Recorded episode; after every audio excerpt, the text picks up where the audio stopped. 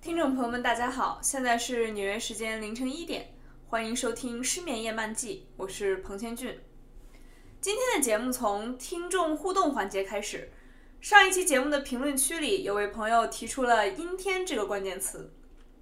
最近几个星期，纽约也是下过几场暴雨，时常是阴天。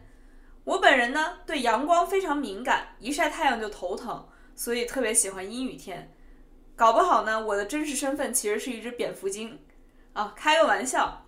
说到阴天呢，我还想到莫文蔚有首歌就叫《阴天》，是李宗盛作词作曲的，里头有这么一句歌词：“回想那一天喧闹的喜宴，耳边响起的究竟是序曲或完结篇。”这句歌词现在听来真是非常应景啊！几天前，民法典上离婚冷静期正式表决通过了。离婚冷静期呢，据说是为了让那些激情离婚的夫妻可以有时间，有三十天的时间再重新想一想，以此来挽救一下我们国家现在日益走高的离婚率和日益走低的生育率。当我头一次听说“离婚冷静期”这个词儿的时候，我脑子中想到第一件事儿是日本作家渡边淳一有一篇散文集，里面讲了不少他生活中的小故事，然后有这么一个故事。讲的是有一天早上起来，这个渡边淳一的自己的编辑啊，是一位先生，他跟自己的太太大吵了一架，吵到了几乎要离婚的程度。吵架的起因呢，是一支牙膏管。这位编辑啊，他们家用的牙膏管是那种白色的，材质柔软、长长的那种吸管，你只要一挤呢，就会留下你那个手指按压的痕迹。编辑本身是一个一丝不苟的人啊，大概很多编辑都是一丝不苟的人。所以他每天挤完牙膏呢，就从后面把那个管卷起来一点，把剩余的牙膏往前挤，消除他们的手指啊在这个牙膏管上留下的痕迹。所以天长日久呢，没有用过的牙膏就都在这个牙膏管的前半段，而用过的后面后半段这个牙膏管就是扁扁的。可是这个编辑的太太呢，就对这种事儿不是非常在乎，是一个比较粗枝大叶的人。他基本上是随手一挤，从牙膏管的这个中间就挤起来了。所以只要每天这位太太是在这位编辑先生之前起的床，他就会在这个牙膏管上留下好几个手指的压痕。这个编辑早上还带着起床气，一看到这个牙管、牙膏管，就整个人都非常的不爽。所以有一天，他终于忍不住了，跟他太太大吵了一架，就说这个牙膏管就是体现了你性格里特别招人讨厌的地方。渡边淳一啊，在听他自己的编辑讲完这件事儿之后，就是觉得这事儿其实挺让人感动的，因为他其实体现了婚姻的一个实质，就是两个人从热情似火到渐渐变得把对方身上的一点小毛病都放得很大。渡边淳一当时就说，在这篇短文里，他就他就提到说，如果是在新婚燕尔、如胶似漆的时候，说不定这位一丝不苟的编辑还觉得他太太这种性格挺可爱呢。说不定早上起来看到他太太挤过牙膏，会想：哎，这个手指的压痕可真可爱呀。这就仿佛如同刚刚我提到的莫文蔚那首《阴天》里面唱到的：喧闹的喜宴，也就是婚礼的喜宴，到底是序曲呢，还是完结篇呢？它到底是甜蜜生活的开始呢，还真的就像人们所说是爱情的坟墓呢？我想，正如世界上大概不会真的有一对夫妻是为了一管牙膏而离婚的，这世界上也不存在所谓的激情离婚。在每一管牙膏的背后，一定都有婚姻双方许多的煎熬和隐忍。既然都已经提到了渡边淳一，我就向大家再推荐一下这位作家，他应该是近代文坛上的结婚劝退大师。除了那本家喻户晓的讲婚内出轨故事的《失乐园》。他还有一本《紫阳花日记》，讲的是一对结婚多年并且育有一子一女的中年夫妻的婚姻现实。这本书之所以叫《紫阳花日记》，是因为紫阳花的颜色会根据土壤性质的不同而改变。也就是说，你如果把这种这种紫阳花种在碱性的土壤中，它可能开的是红花；在酸性土壤中又会变成紫色。所以在日本呢，紫阳花又被称作七色花或者八色花。这种花的花语是花心、水性杨花、善变。啊，这里面的这个暗示和比喻的意味就非常强烈了。那么在这本书中，水性杨花的到底是妻子还是丈夫呢？他们之间到底发生了什么故事呢？在这里我就不剧透了。但是呢，我非常强烈的建议所有还没有结婚的听众朋友，或者是还单身的听众朋友，去好好的读一下这本书，尤其是在你结婚之前读一下这本书。比起离婚冷静期，也许我们更需要的是三十天结婚冷静期和一本像《紫阳花日记》这样的结婚冷静小说。说回离婚这件事儿啊，我觉得听众朋友们大概都知道，结婚证是个小红本儿，离婚证以前是小绿本儿，现在好像颜色变了。但大家有没有见过离婚裁决书呢？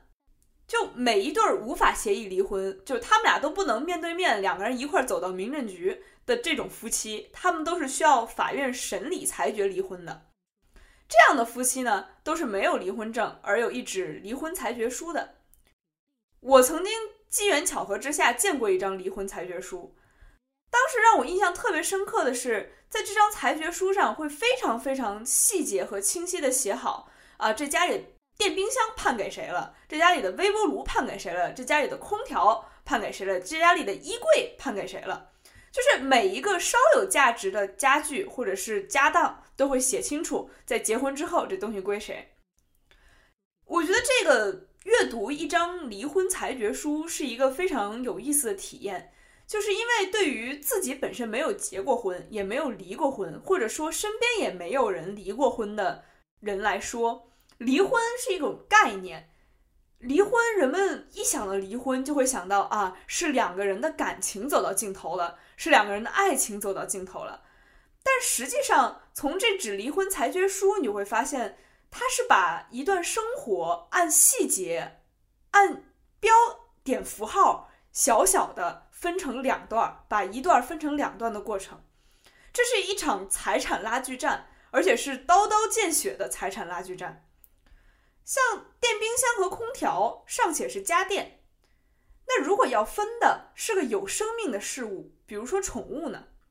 我这两年观察着自己身边的朋友、自己身边的小情侣们，得出了这么一个规律：如果你要判断一对小情侣是否他们的感情走入了平稳期，或者是他们对彼此是否已经建立了足够的信任，那你就要看他们是否共同养一只猫或者是一条狗。嗯，因为养一条、养一只猫或者一条狗这种行为，就意味着在这只猫啊，它的寿命是十几年；在这条狗，它的寿命是二十几年的这个范畴内，这对情侣相信，或者说，嗯嗯，在一定程度上相信他们彼此不会分开。因为你要分开的时候，你不能把一只有生命的动物给一分一分为二，总得有一个人舍弃这这这个小生命。在很多影视剧里，你其实也能看到这样的场景，就是男女双方要分手了。然后双方都想把他们俩共同养育的一条狗给带走，所以他们俩就一人站在房间一头，这狗就坐在中间，一脸懵逼。然后他们就让这个狗到我这儿来，到我这儿来，到我这儿来。然后这狗奔向谁，谁就能把这条狗领走。然后还会有那种细节，就比如说可能女主人耍了点儿，嗯，小小小心思，她可能在冰箱里用用把那个肉酱抹在手上，然后这样这个狗就会冲着自己来。就这种桥段还是蛮多的，每次看到这种桥段，我就会想，猫狗尚且如此，那如果这要分的是个孩子呢？那又该如何？既然离婚是一件如此撕扯、如此痛苦的事情，那那些不惜承担这种痛苦也要离婚的夫妻，他们何来激情，何来冲动离婚这一说呢？说到这儿呢，我又想起自己之前在一个公寓律师事务所里头打工的时候的一个见闻。当时是有这么一个案子，是一对小两口，啊，家里还养了条狗，看上去像是挺幸福的样子，虽然没有孩子。嗯，妻子是一个挺霸道的人，丈夫呢正好相反，平时表现的老好人的样子。有一天，这个丈夫睡午觉的时候，躺在他妻子的身边，突然产生了一个想法。这个想法是我受够了，我要杀了他。于是他就翻了个身，看了眼睡睡在自己身边的妻子，睡在枕头上。他越看就觉得越生气，于是他就站起来，拿了一把菜刀，把他妻子从脖颈的部分砍了三刀，砍死了。这个丈夫砍死了妻子之后非常冷静，他把刀洗了，把妻子就放在那儿，拿一条毛巾盖上，然后他去喂了那条狗。嗯，在狗的食盆里面加满了食物，然后去见了他的几个老友，他们一起吃了顿饭。吃完这顿饭，这个丈夫自己就去警察局自首了，很冷静的跟警察说：“我把我妻子杀了。”这个这个故事到现在为止，我都给我留下了挺深的印象，然后给我的冲击力特别大，就是因为你在法庭上只会听到这个丈夫说：“我那天早上突然一时冲动想把这个妻子杀了。”但是既然这个丈夫鉴定的时候是没有精神问题的，那这个冲动背后一定有。很多很多过往的细节，很多很多这两个人之间发生过的事儿，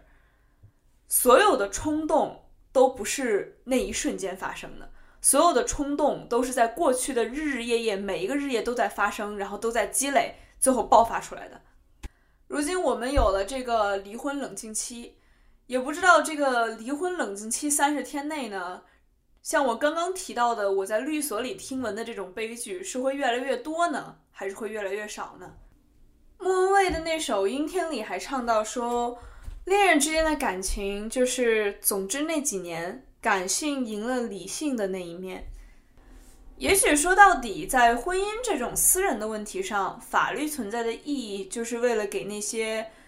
深陷感情、只有感性、飞蛾扑火的夫妻双方提供一点儿。理性的支撑，提供一点儿理论的支持，